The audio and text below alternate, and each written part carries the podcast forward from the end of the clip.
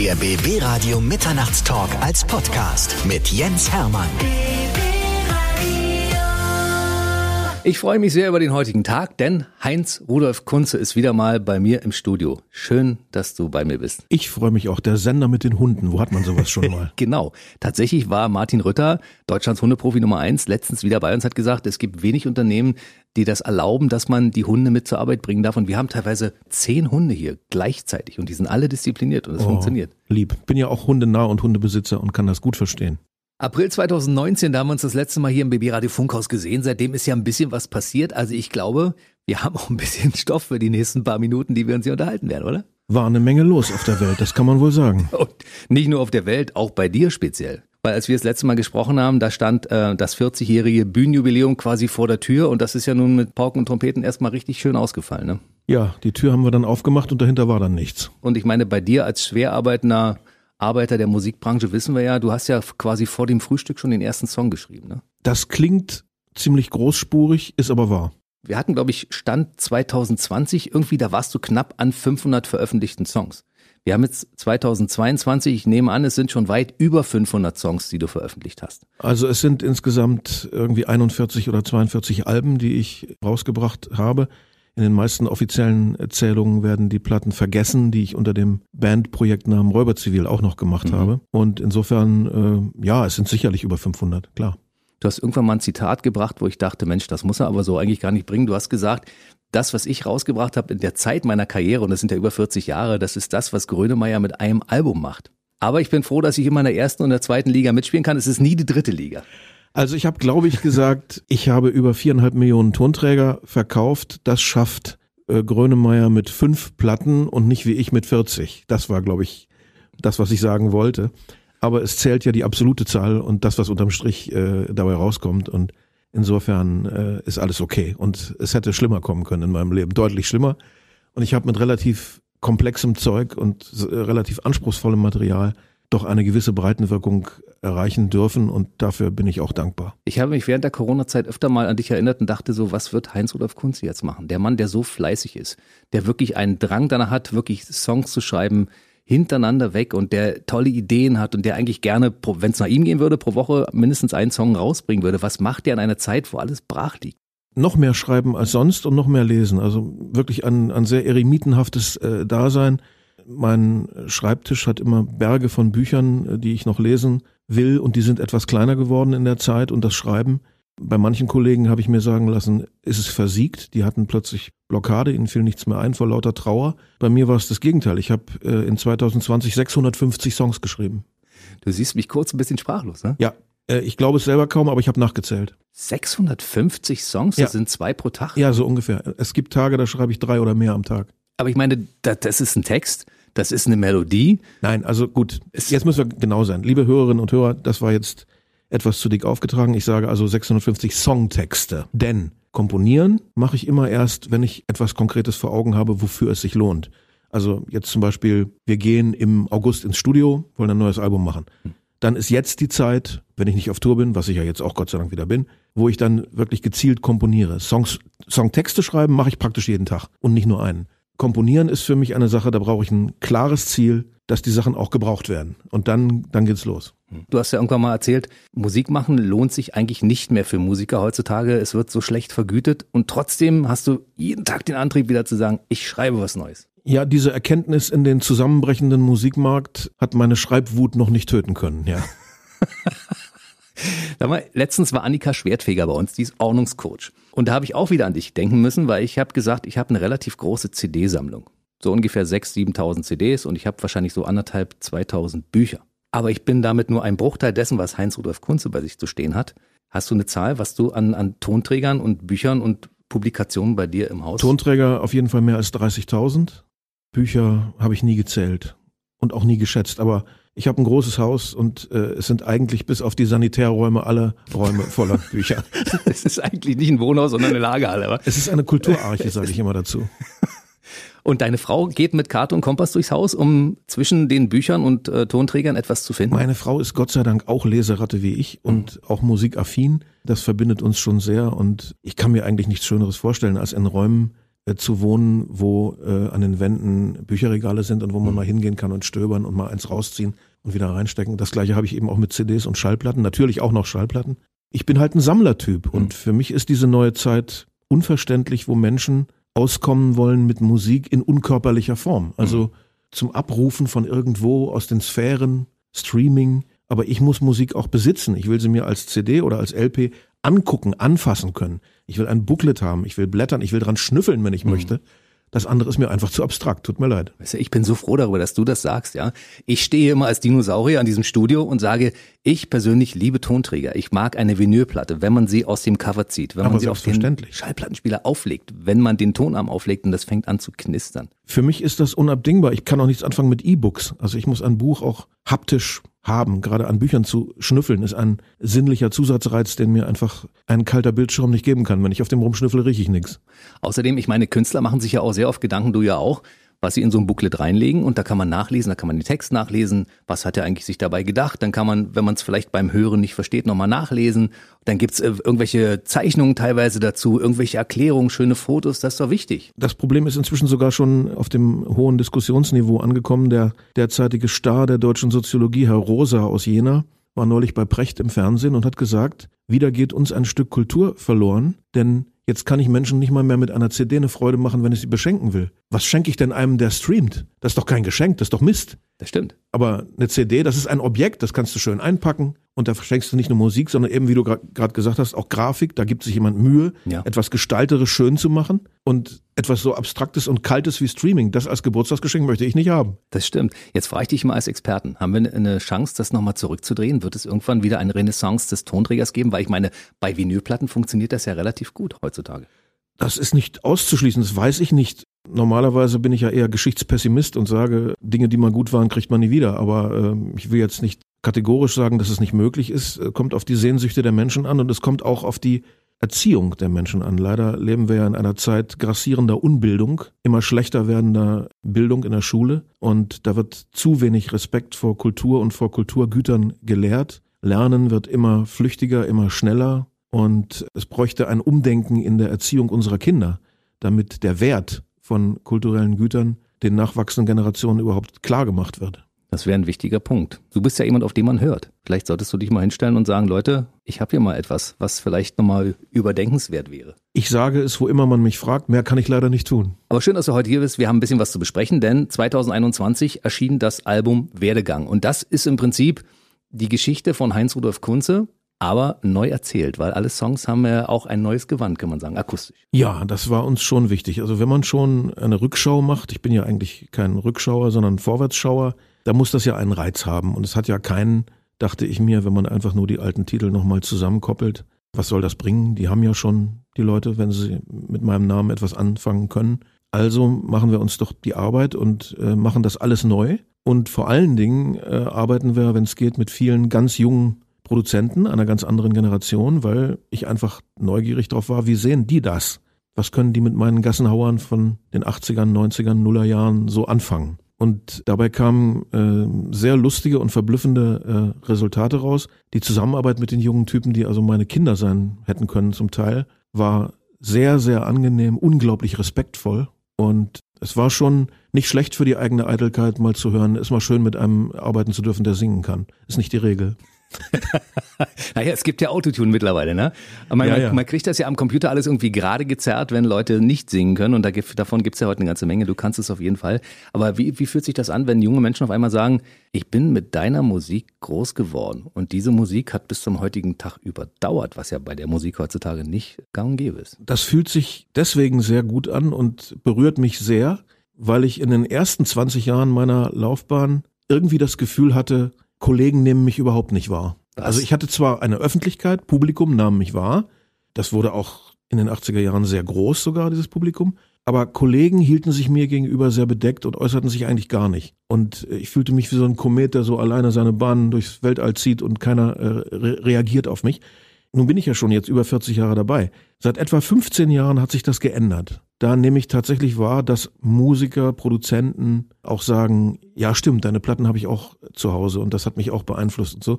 Also relativ spät kam so eine Resonanz der, der Gleichgesinnten, der Kollegen. Und das freut mich natürlich sehr, vor allen Dingen, wenn es ganz junge Leute sind, äh, wenn man also über seine eigene Generation ein bisschen hinaus äh, was vermitteln kann. Und das war bei diesen jungen Typen auch der Fall. Lustigerweise führte das aber zu dem Resultat, dass je jünger die äh, Burschen waren, mit denen ich gearbeitet habe, desto mehr klang das wie die 80s. Also die jungen äh, Produzenten sind total gitarrenfeindlich, mhm. absolut auf Synthes und Rhythmusmaschinen und sowas äh, fixiert. Und manche Nummern in, in, in, den Neuauflagen, wie zum Beispiel die neue Finden Sie Mabel, mhm. klingt mehr 80s als mein Original. das stimmt. Aber wir haben ja auch gerade so eine Renaissance der 80er-Songs. Ne? Die, diese Melodien sind so eingängig. Und ich meine, ich erlebe das ja immer wieder bei den jungen Kollegen draußen in der Redaktion oder bei meiner Tochter, die sagt, was ist denn das? Sag ich, das ist ein Hit aus den 80ern. Ja, das ist natürlich auch eine Generationenfrage. Ich bin ja nun 65 Jahre alt. Für mich sind die 80er Jahre, obwohl es mein Erfolgsjahrzehnt war, nicht so toll wie die 70er. Also die finde ich waren das beste Jahrzehnt der Rockmusik, was es jemals gegeben hat, mit weitem Abstand. Danach kommen die 60er, danach vielleicht als Nummer drei die 80er und dann ging's bergab. Aber die 70er Popmusik war auch gut, das muss ich mal sagen. Die 70er Popmusik so war eine Explosion von genau. Vielfalt, ja. wie es sie weder vorher noch nachher je gegeben hat. Die 60er haben den Grundstein gelegt und so ab na gut, seien wir etwas großzügiger, von 65 bis 80. Das war die Blütezeit der Rockmusik, wie es sie nie wieder geben wird. Ich war Gott sei Dank damals jung und konnte meinen prägenden Stempel in der Pubertät von dieser Musik erhalten. Siehst du, du warst ja mehr in der Rockmusik unterwegs. Ich äh, als Radiofan schon immer war mehr so als Popmusik-Fan unterwegs, auch in der Zeit. Also da wurden die Hits gemacht, die heutzutage wieder erscheinen nochmal als Remix. Natürlich, es ja. wird aus den letzten 20 Jahren, behaupte ich einfach mal, wird es keine Hits geben, die eine Dauer haben wie Hits von Elton John, Phil Collins, T-Rex und wie sie alle hießen damals. Das sind ja heute noch Klassiker und äh, es wundert mich nicht, wenn die in Re-Re-Remakes immer wieder auftauchen, weil sie einfach unschlagbar sind. Weißt du, Heinz-Rudolf, ich habe eine Erklärung dafür, warum die Kollegen in den ersten Jahren deines Schaffens keine Notiz von dir genommen haben, weil die sich nicht getraut haben. Du warst ja immer der Intellektuelle unter den Musikern und die haben alle gesagt, mit Heinz-Rudolf Kunze kann ich mich gar nicht unterhalten, weil der quatscht mich einfach unter den Tisch. Der hat so ein großes, profundes Wissen über alles. Was soll ich da machen? Wenn das so war, kann ich eigentlich nur als Erlebnis anfügen, dass das, glaube ich, nach einem Gespräch mit mir die meisten nicht mehr gedacht haben. Vor unserem ersten Interview, das liegt glaube ich schon zehn Jahre zurück, habe ich auch gedacht, was soll ich dann Heinz-Rudolf Kunze fragen? Ich habe eigentlich ganz viele Fragen. Du aber, kannst ja auch viel fragen, aber, ich kann ja auch viel antworten. Aber irgendwie traue ich mich nicht, die Fragen zu stellen, weil die könnten ja so doof klingen. Irgendwie der sagt, das ist unter meinem Niveau, diese Fragen zu beantworten. Dabei Nein, so bin du, ich doch überhaupt nicht. Nee, überhaupt, wenn man dich kennt, dann weiß man das ja auch, dass du nicht so bist. Und mich kennen eigentlich inzwischen so viele Interviewer und Interviewerinnen in diesem Land, dass ich eigentlich verdammt nochmal mittlerweile einen guten Ruf haben müsste. also, du hast auf jeden Fall einen guten Ruf, deshalb bist du ja auch wieder hier und deshalb haben wir einiges zu besprechen, was in den letzten Jahren passiert ist. Also ich komme nochmal zurück auf das Datum April 2019, da warst du hier und hast gesagt, wir gucken jetzt mal nach vorne, es ist eine Tour geplant, ich habe das Album Pipeline, ich habe viele Ideen, ich möchte ganz viel machen, ich möchte Bücher schreiben, ich möchte ja. lesen und dann brach das irgendwie alles in sich zusammen. Ähm, wir hatten gerade dieses Album, von dem ich da in der Planung sprach, veröffentlicht, der Wahrheit die Ehre.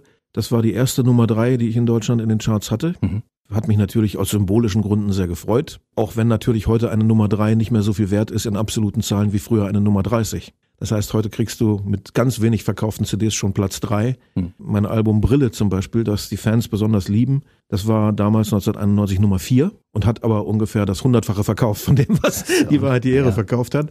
Aber egal, man freut sich über so eine symbolische Zahl und toller Chart-Einstieg und jetzt geht's auch noch auf Tour und die Proben beginnen nächste Woche. Nee, was begann nächste Woche? Lockdown. Und im Februar war das Album in den Charts, im März 20, meine ich mich zu erinnern, war dann Lockdown. In Deutschland gingen die Lichter aus, die Bürgersteige wurden hochgeklappt und man durfte erstmal maskiert zu Hause sitzen. Und das war natürlich ein Tiefschlag für mich und für alle meine Kollegen auch. Viele haben sich davon auch nicht erholt, besonders äh, im Bereich der Techniker, von denen wir ja so abhängig sind. Hm. Gibt es viele Kollegen, die umgesattelt haben, die sich dann doch für einen anderen Job entschieden haben. Und welche Auswirkungen auf, auf die künstlerische Landschaft, auf die Kollegenlandschaft das haben wird, das ist noch nicht absehbar. Das wird man in den nächsten Jahren sehen. Auf jeden Fall war es natürlich furchtbar. Ich selber war sieben Monate, glaube ich, komplett gelähmt, durfte gar nicht raus. Du selbst spielen. warst gelähmt? Ja, also arbeitsmäßig gelähmt. Ja. Ich durfte nicht arbeiten. Hm. Danach durfte ich vorsichtig, leise, zögernd wieder Solo-Auftritte machen. Aber da konnte ich schon froh sein, dass ich nicht mit Maske singen musste. Also das Publikum saß zum Teil in Kirchen, gefühlte 15 Meter äh, Zwischenraum zwischen einzelnen Leuten mit Maske auf, ja. Hm. Während draußen in Absurdistan Deutschland vor der Kirche auf der anderen Straßenseite volle Straßencafés waren, wo die Leute einander auf dem Schoß saßen ohne Maske. Also es war schon irre. Und so ist also der Kontakt zu dem Publikum nicht ganz gerissen. Ich konnte äh, meine Solokonzerte, die ich sehr liebe, die eigentlich auch mein täglich Brot sind, die Band ist für mich eher so Ferien, Freude, Äh, konnte ich dann wieder machen. Hab sogar im Schweriner Schloss Innenhof ein Live-Doppelalbum Solo machen können während Corona. Das dürfte auch nicht vielen gelungen sein. Wie der Name schon sagt. Ja. Hm. Und äh, insofern haben wir versucht, aus dieser Zeit das Beste zu machen. Aber es war natürlich, wenn man telefoniert hat mit, mit Kollegen oder wenn man dann doch getraut hat, sich zu treffen, eine sehr schwere Zeit. Und man spricht ja auch von einer der größten sozialen Krisen, die die Bundesrepublik seit dem Zweiten Weltkrieg erlebt hat, deren Auswirkungen auch auf die Psyche unserer Kinder und Jugendlichen zum Beispiel noch gar nicht erkennbar sind. Nun bist du ja so ein Fels in der Brandung. Wie viele Leute haben dich angerufen zwischendurch und, und wollten seelischen Beistand? Ja, Stimmt ich bin eine Menge, ein geübter oder? seelischer Kummerkasten, mhm. ja. Ich rufen viele an. Was machst du denn, wenn du zwischendurch mal so ein, ein Tal der Tränen gerätst? Wen rufst du denn an? Dann gehe ich mit meinem Hund spazieren, mit meinem Labrador oder habe ja auch eine liebe Frau, die mich äh, sehr tapfer tröstet, weil sie ja diesen Beruf auch gut kennt und mich ja geheiratet hat. Da war ich schon Musiker, also sie kennt mich gar nicht anders denn als Musiker. Und außerdem habe ich ja auch ein sehr liebes Management in Leipzig und die äh, versuchen natürlich auch, mich aufzubauen und mich beschäftigt zu halten, wie auch immer, damit ich nicht völlig äh, implodiere. Wollen wir an der Stelle vielleicht mal erwähnen, dass deine Frau ja aus der Region kommt, aus Mögelheim? Ja, äh, ich habe äh, in zweiter Ehe eine, eine Berlinerin aus dem Osten Berlins geehelicht und sie hat auch immer noch viel Sehnsucht nach Mögelheim. Wir sind auch oft da, weil da Freunde von uns wohnen. Aber sie musste natürlich der Liebe wegen mir in die Region Hannover folgen ist aber sehr lokalpatriotisch eingestellt. Also Berlin geht immer noch über alles.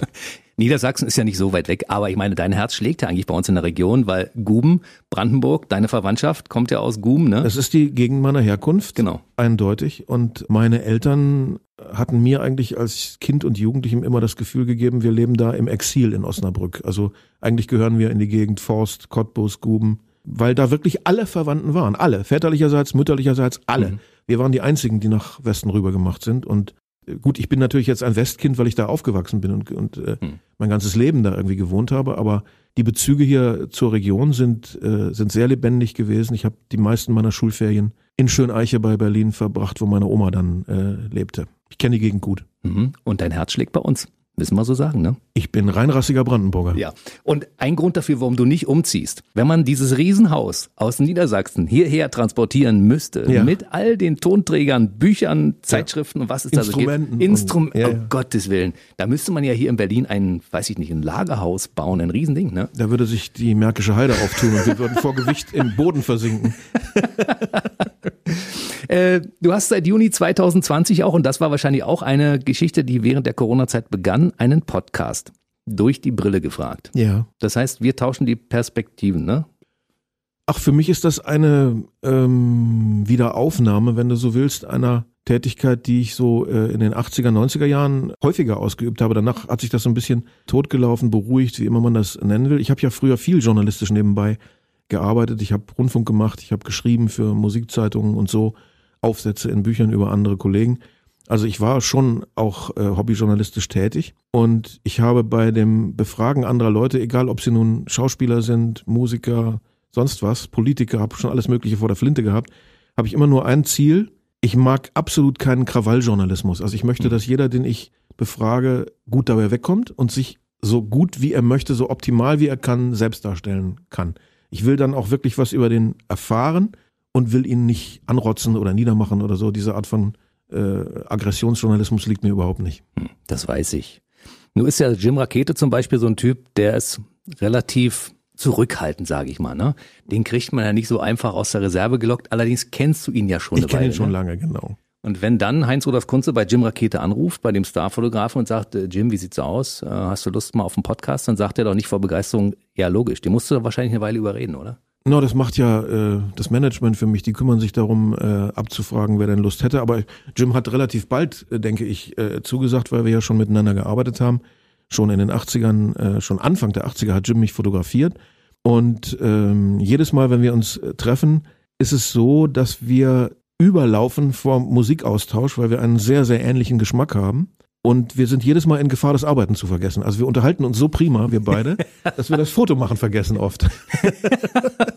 und ich meine, das ist ein Brötchenerwerb sozusagen, ne? Ja, ich mag Jim sehr und äh, ich bewundere äh, seine Rolle, die er in Deutschland hat als äh, künstlerisch tätiger Fotograf und als Manager. In beidem war er ja sehr erfolgreich. Er hat ja nicht nur Nena groß gemacht, er hat äh, Nina Hagen groß gemacht, mhm. er hatte mit Interzone die für meine Begriffe beste Rockband, die es jemals in NDW. Deutschland gab. Und ähm, er ist einfach auch ein, ein Fotograf, den man sofort erkennt. Der hat eine Handschrift wie Corbijn und ist ein Star auf seinem Gebiet, ein Weltstar, würde ich mal sagen. Absolut, ja. Und dafür ist er eigentlich ziemlich auf dem Boden geblieben. Und äh, den lieben Klaus Meine, wahrscheinlich als Nachbar, ja, der wohnt ja wahrscheinlich bei dir um die Ecke, der kam da mal kurz vorbei, weil er eben nichts zu tun hatte. Ja, Klaus war natürlich genauso äh, betroffen wie, wie ich, auch wenn Klaus als Operationsfeld ja die ganze Welt hat mit den Scorpions. Das sah ja überall gleich elend aus und äh, die waren auch lahmgelegt. Und ja, es ist richtig, Klaus Meine war viele, viele Jahre mein direkter Nachbar, also gegenüber auf der anderen Straßenseite war sein Haus. Und wir kennen uns vor allen Dingen durch die Kinder, die gemeinsam aufgewachsen sind, sodass ich eigentlich ich sage immer bei den Scorpions, da darfst du mich nicht nach meiner Meinung fragen, da bin ich zu parteiisch. Also ich bin, ich fühle mich da fast familiär eingebunden. Äh, Klaus Meine ist der Patenonkel von meinem Jungen und da kann ich keine objektive Meinung abgeben. Und die waren, als sie bei uns waren, auch wirklich äh, handzahm. Da kamen die gerade aus den Staaten damals und haben sich sehr über ein brandenburgisches äh, Buffet gefreut, weil wir hatten Dinge, die es in den Staaten nicht gibt, ne? Leberwurstbrötchen. ja, ja, ja, oh Mann, da sind die Amis wie wild drauf, ich weiß. Das war schön für sie. Liverwurst. Ja. Da, der liebe Reinhard May war auch bei dir.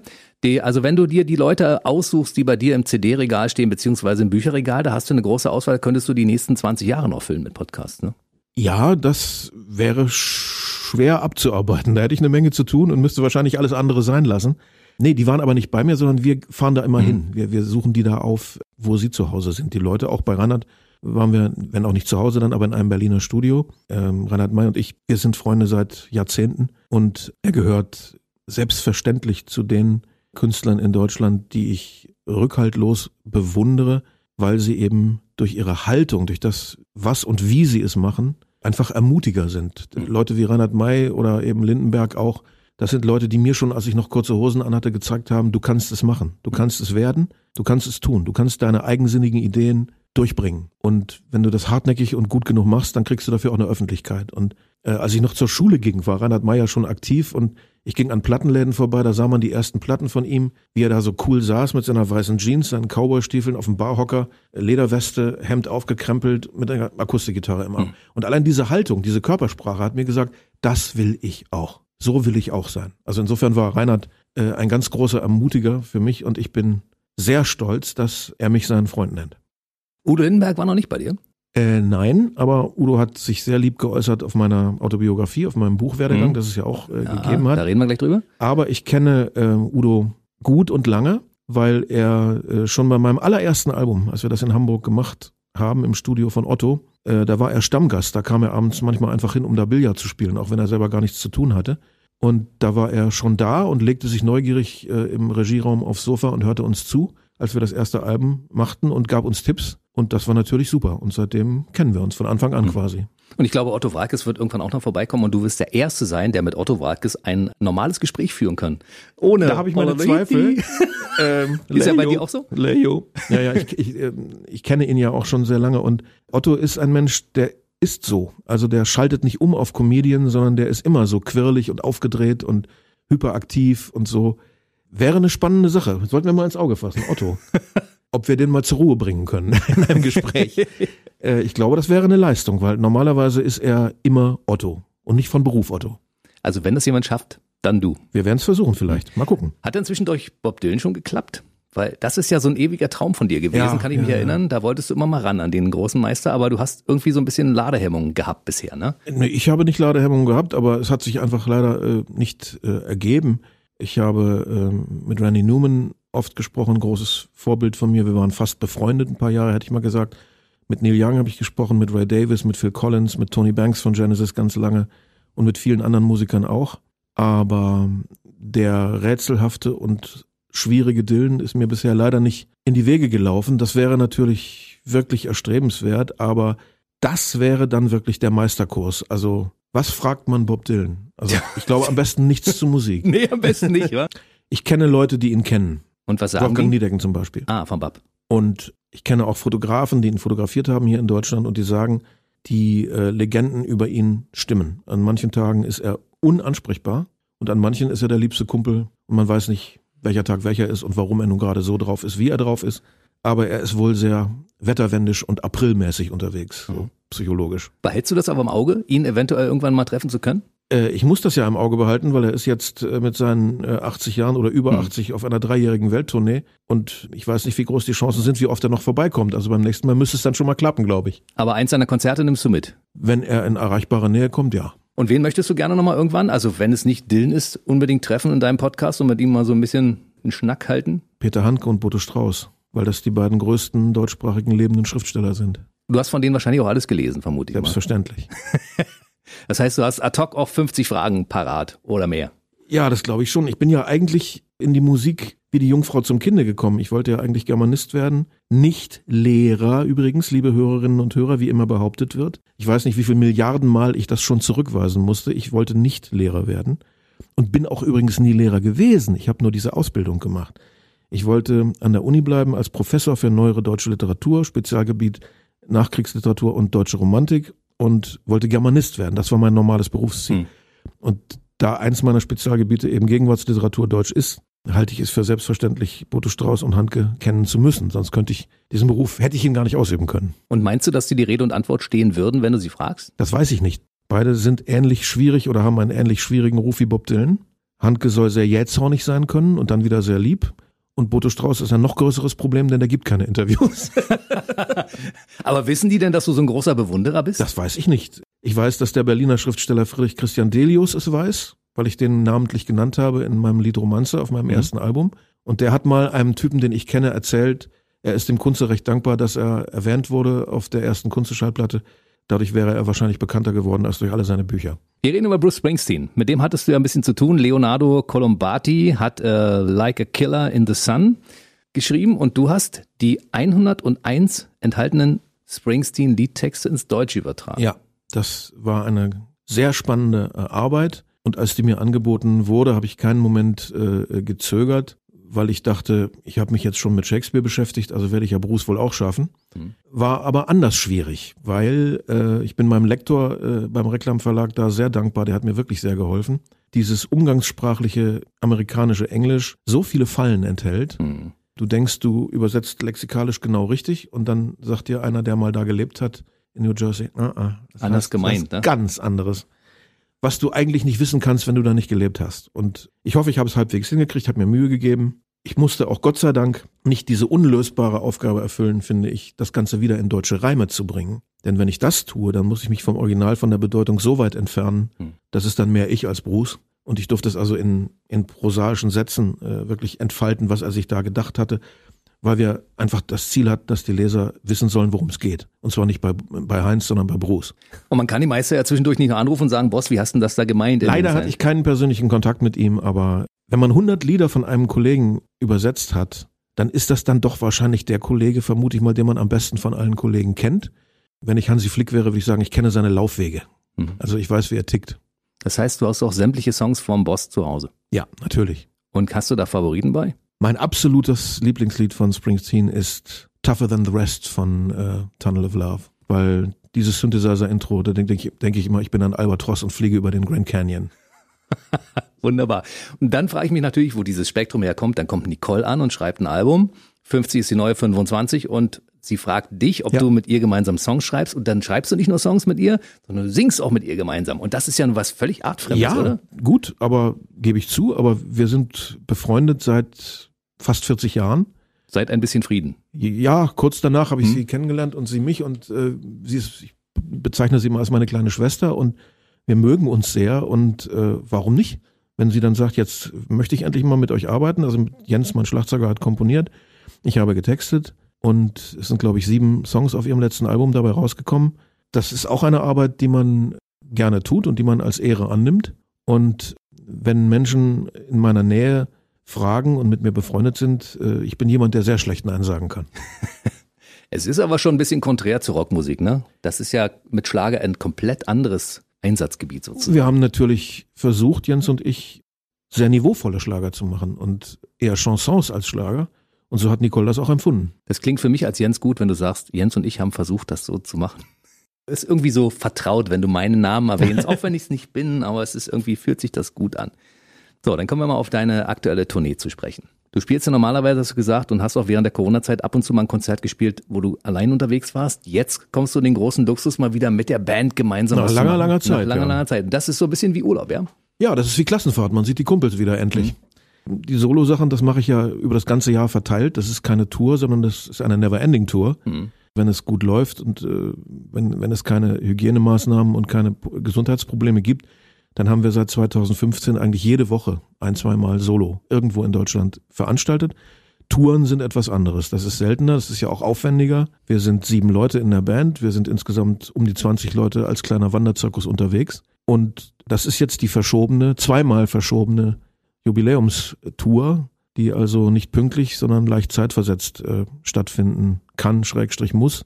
Aber wenigstens findet sie statt und selbst das war ja lange Zeit äh, unsicher. Machen wir 40 plus 2 draus beim Jubiläum oder wird es einfach das 40. sein, was im 42. Jahr stattfindet? Also, es ist im Grunde genommen noch im Schwerpunkt vom Programm her das Album Der Wahrheit die Ehre und die dazu natürlich obligatorisch gehörige Auswahl alter Gassenhauer, auf die man nicht verzichten kann. Aber das Album Der Wahrheit die Ehre steht im Vordergrund dieser Angelegenheit. Das ist eigentlich das Programm, ja. Und das sollte ja dann eben gleichzeitig auch die Jubiläumstournee sein. Aber wie du richtig vermutest, ich bin schon längst wieder im nächsten Album und freue mich, dass während wir auf der Tour schwitzen, mein lieber Produzent Udo Rinklin schon wieder bastelt an neuen Nummern, die er mir dann, meine Demos habe ich ihm geschickt und die stellt er mir dann nach der Tour vor und dann geht's los mit dem nächsten Album. Ist unglaublich. Wahrscheinlich hast du jetzt schon die nächsten zwei Alben irgendwo in der Pipeline und in der Schublade, weil da schon Songs fertig sind und du musst dich nur noch entscheiden, welchen von den 200 Songs du nimmst für, für das erste Drittel. Naja, es sind eben Tausende von Texten, mhm. die ich äh, in der Schublade habe oder auch auf Computer gespeichert, beides. Ich bin aber, wie ja vorhin auch erklärt, auch ein Mensch, der es auch in der Schublade braucht mhm. zum Anfassen. Und ja, natürlich habe ich mehrere Alben, äh, hätte ich jetzt äh, im Kopf. Deswegen sage ich immer, besonders schwer haben es die Songtexte, die ich mache, wenn ich gerade ein neues Album rausgebracht habe. Weil die werden dann so alt sein, wenn ich wieder eins machen darf, dass ich sie wahrscheinlich in meinen Aktenordern nicht mehr aufblättere. Am besten würde ich mich zwingen, wenn ich gerade eins veröffentlicht habe, erstmal eine Weile nichts machen, damit das nicht vergilbt, sinnlos. Na, das geht bei dir aber nicht. Ja, ist schwierig. Hm. Wie hast du deine Musiker bei Laune gehalten? Du hast ja keinen verloren. Die haben ja die Corona-Zeit auch äh, alle, sind alle weiterhin als Musiker tätig gewesen und ihr habt wahrscheinlich auch über Zoom oder irgendwas geprobt oder habt ihr euch getroffen irgendwo?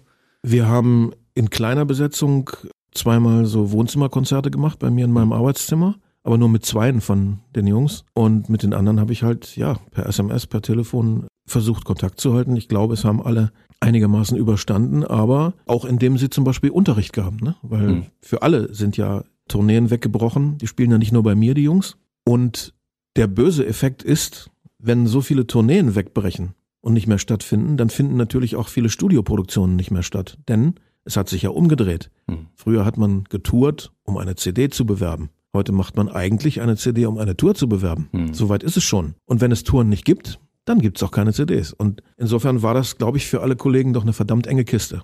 Das Schlimme ist ja, wenn man zum Beispiel einen Musiker verliert, weil er meinetwegen als Lehrer an einer Schule arbeitet, ja. dann sagt er nachher, ich nehme lieber den öffentlichen Dienst, da weiß ich, was ich habe, da kriege ich zwölfmal im Jahr mein Geld. Natürlich. Ja, und dann kommt er vielleicht nicht mehr zurück. Ich kann es keinem verdenken und hm. ich habe nicht die Möglichkeit, die alle nur mit durchzubringen und alle von mir, in Abhängigkeit von mir, durch eine Krise zu führen. Ich bin schon darauf angewiesen, mit Kollegen zu arbeiten, die als freie Unternehmer, sozusagen, mhm. genau wie ich selber einer mhm. bin, eben auch anderswo sich verdingen und anderswo mitspielen. Und ich habe von Kollegen gehört, die haben noch wenige Wochen vor dem Lockdown mit den größten deutschen Stars auf der Bühne gestanden, als Backing-Sänger oder als Bassist oder als Trommler und arbeiten heute äh, in der Tankstelle an der Kasse. Das, diese Fälle gibt's schon. Und was das mit der Psyche der Leute macht? Das möchte ich gar nicht wissen. Wir können nur die Daumen drücken, dass wir die irgendwann mal zurückkriegen. Ja. Du bist ja so ein hart arbeitender Musiker auf der Bühne. Wer bei einem Kunstkonzert schon mal war, der weiß, da laufen mindestens 20 Songs. Meistens laufen sogar 25, weil er noch Bock hat, noch hinten was dran zu spielen. Mhm. Das ist ja eine riesige Vielfalt. Deine Musiker haben das immer sofort drauf und können sich bei diesem, bei dieser Riesenauswahl sofort einfinden und sagen, nein, okay, nein, nein, nein, nein, nein. Das glauben viele Leute im Publikum. Das ist immer ganz rührend, wenn sie einem dann was zurufen. Spiel doch jetzt mal Lisa oder so. So einfach ist das nicht.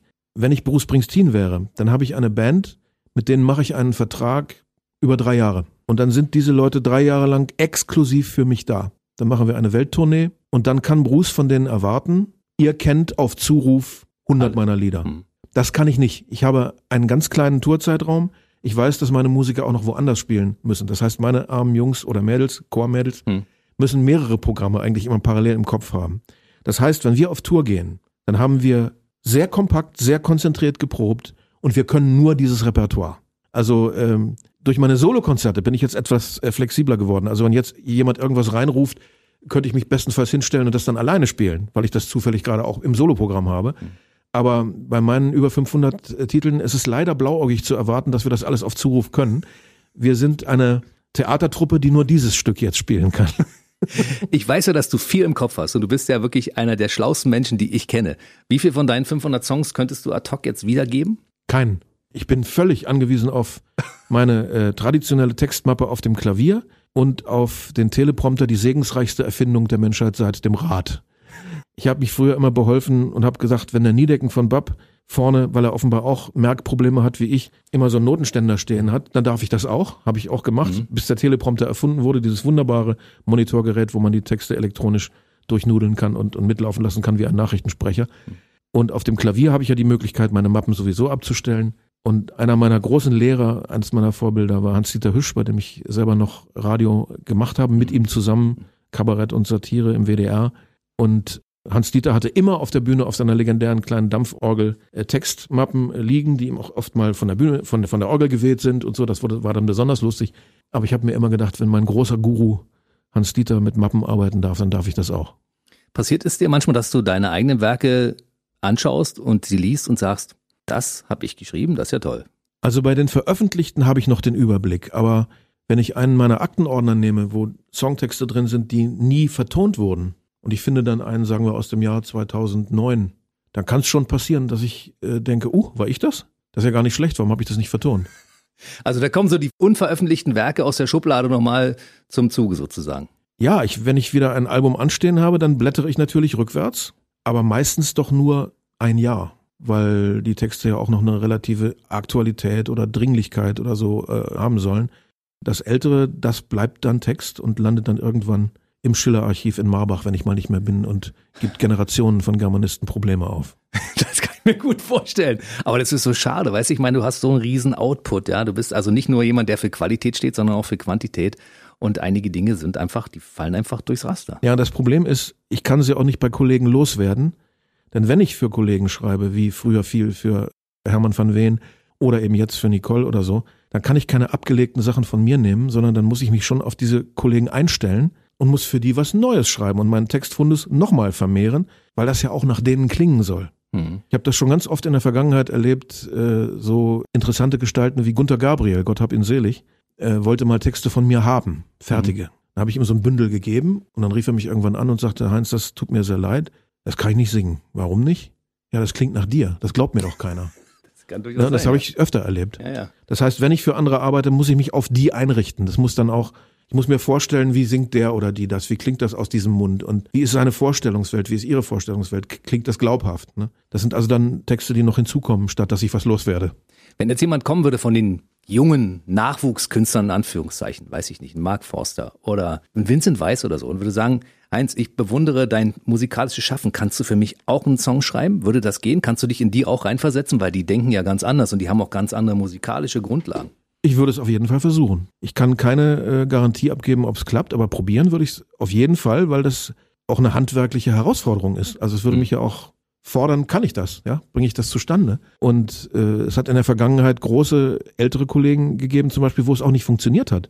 Ich sollte eigentlich der Texter von Hinterm Horizont von Udo sein mhm. und habe es nicht geschafft. Er hat mir sowas vorgebrummelt, oh, das weitergeht, ne, alles cool, kriegst du schon hin, ne? Ja, ich habe es versucht, aber es ging nicht. Irgendwann hat es jemand anders gemacht. Diese Zeile hatte er irgendwie im Kopf, hinterm Horizont, geht es mhm. irgendwie weiter. Mhm.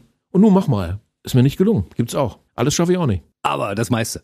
Ja, und es gibt eine goldene Regel in meiner langen Laufbahn. Wenn was klappt bei mir, dann klappt das, worum ich gebeten werde, wo mich jemand darum bittet und fragt. Mhm. Und ich nicht die Kraft habe, Nein zu sagen. Wenn ich mich um was bewerbe, meinerseits, geht's immer in die Hose.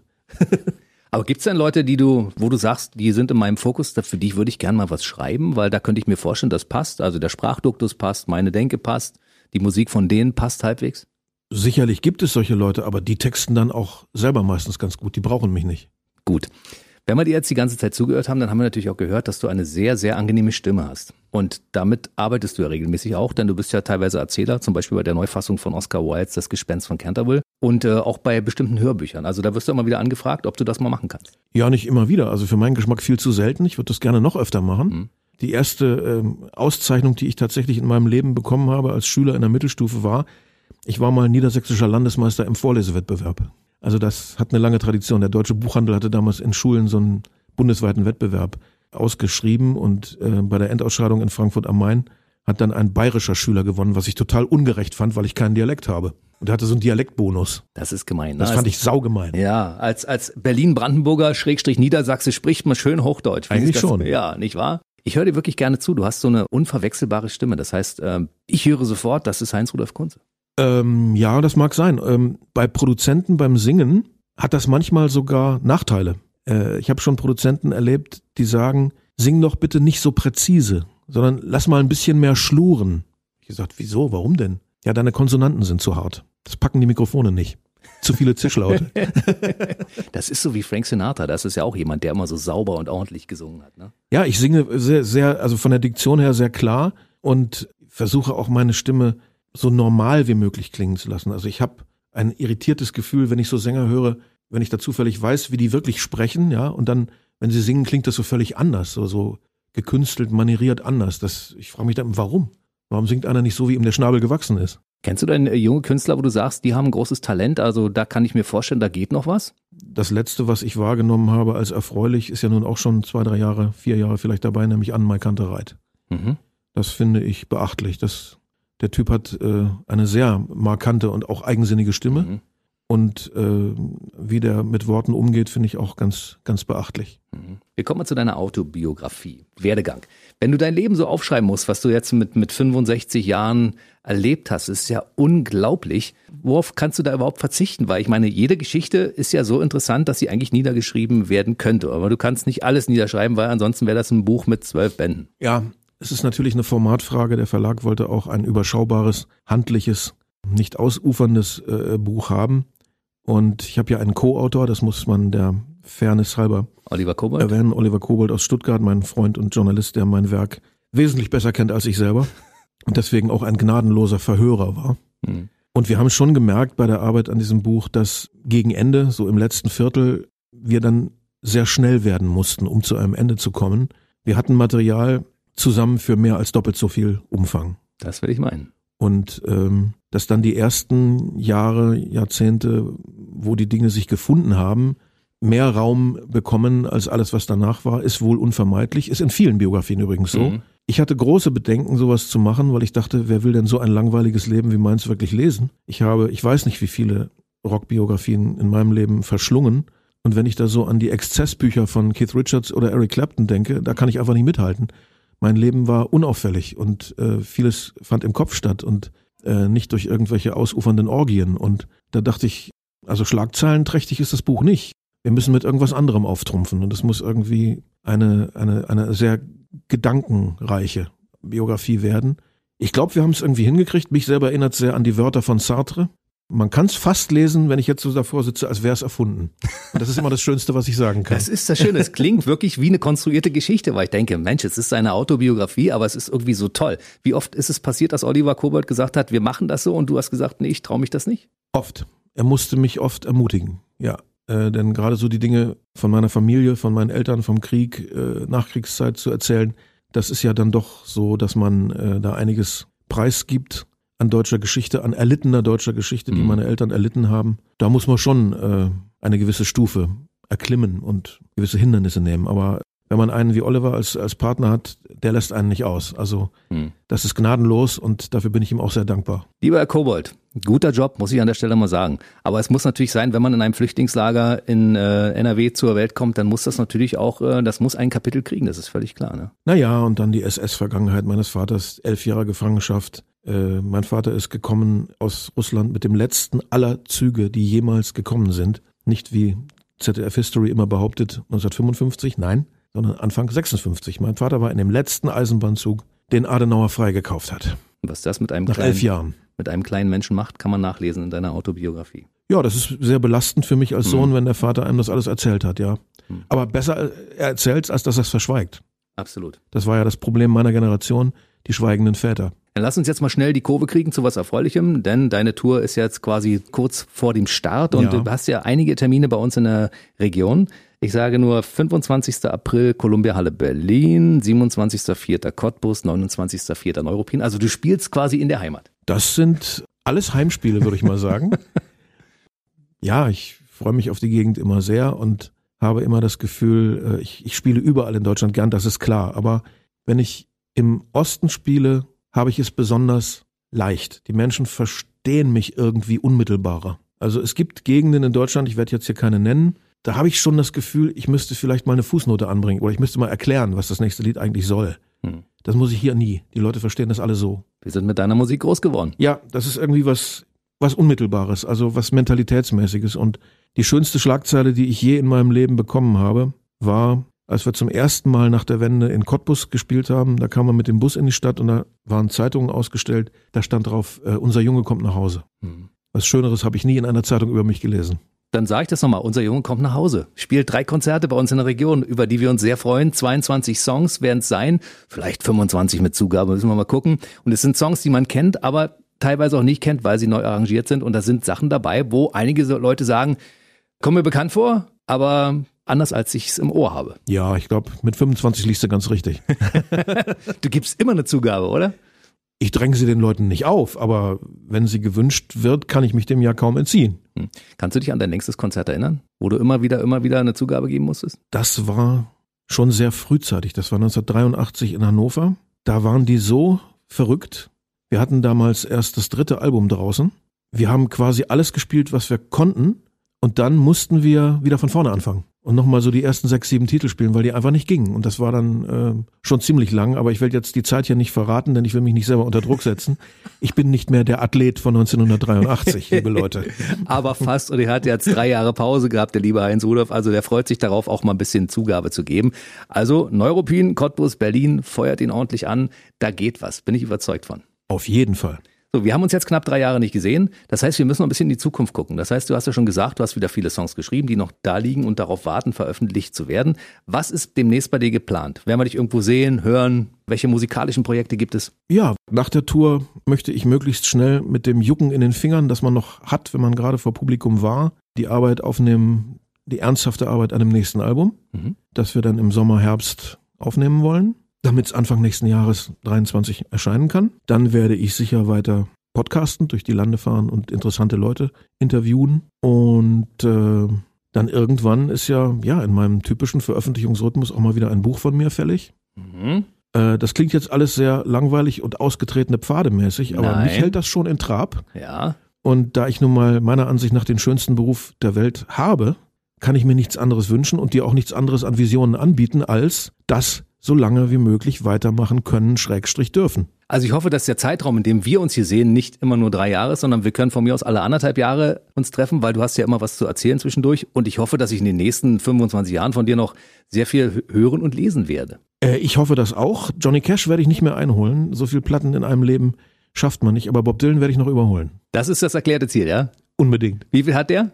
Bob Dylan hat äh, über 50 Platten. Johnny Cash hat über 140 Alben hinterlassen, musst du dir mal vorstellen. Das ist ja Wahnsinn. Aber das waren auch noch andere Zeiten, da konnte mhm. man pro Jahr drei, vier Alben rausbringen. Aber so die über 50, das traue ich mir noch zu. Und das werden wir gemeinsam schaffen. Und deshalb Jawohl. freue ich mich auf unser nächstes Date hier bei uns im BB Radio Funkhaus. Gerne. Heinz Rudolf Kunze war bei mir. Ich wünsche dir alles Gute, bleib schön gesund du und auch. bis zum nächsten Mal. Tschüssi. Der BB Radio Mitternachtstalk. Jede Nacht ab 0 Uhr. Und jeden Freitag der neueste Podcast.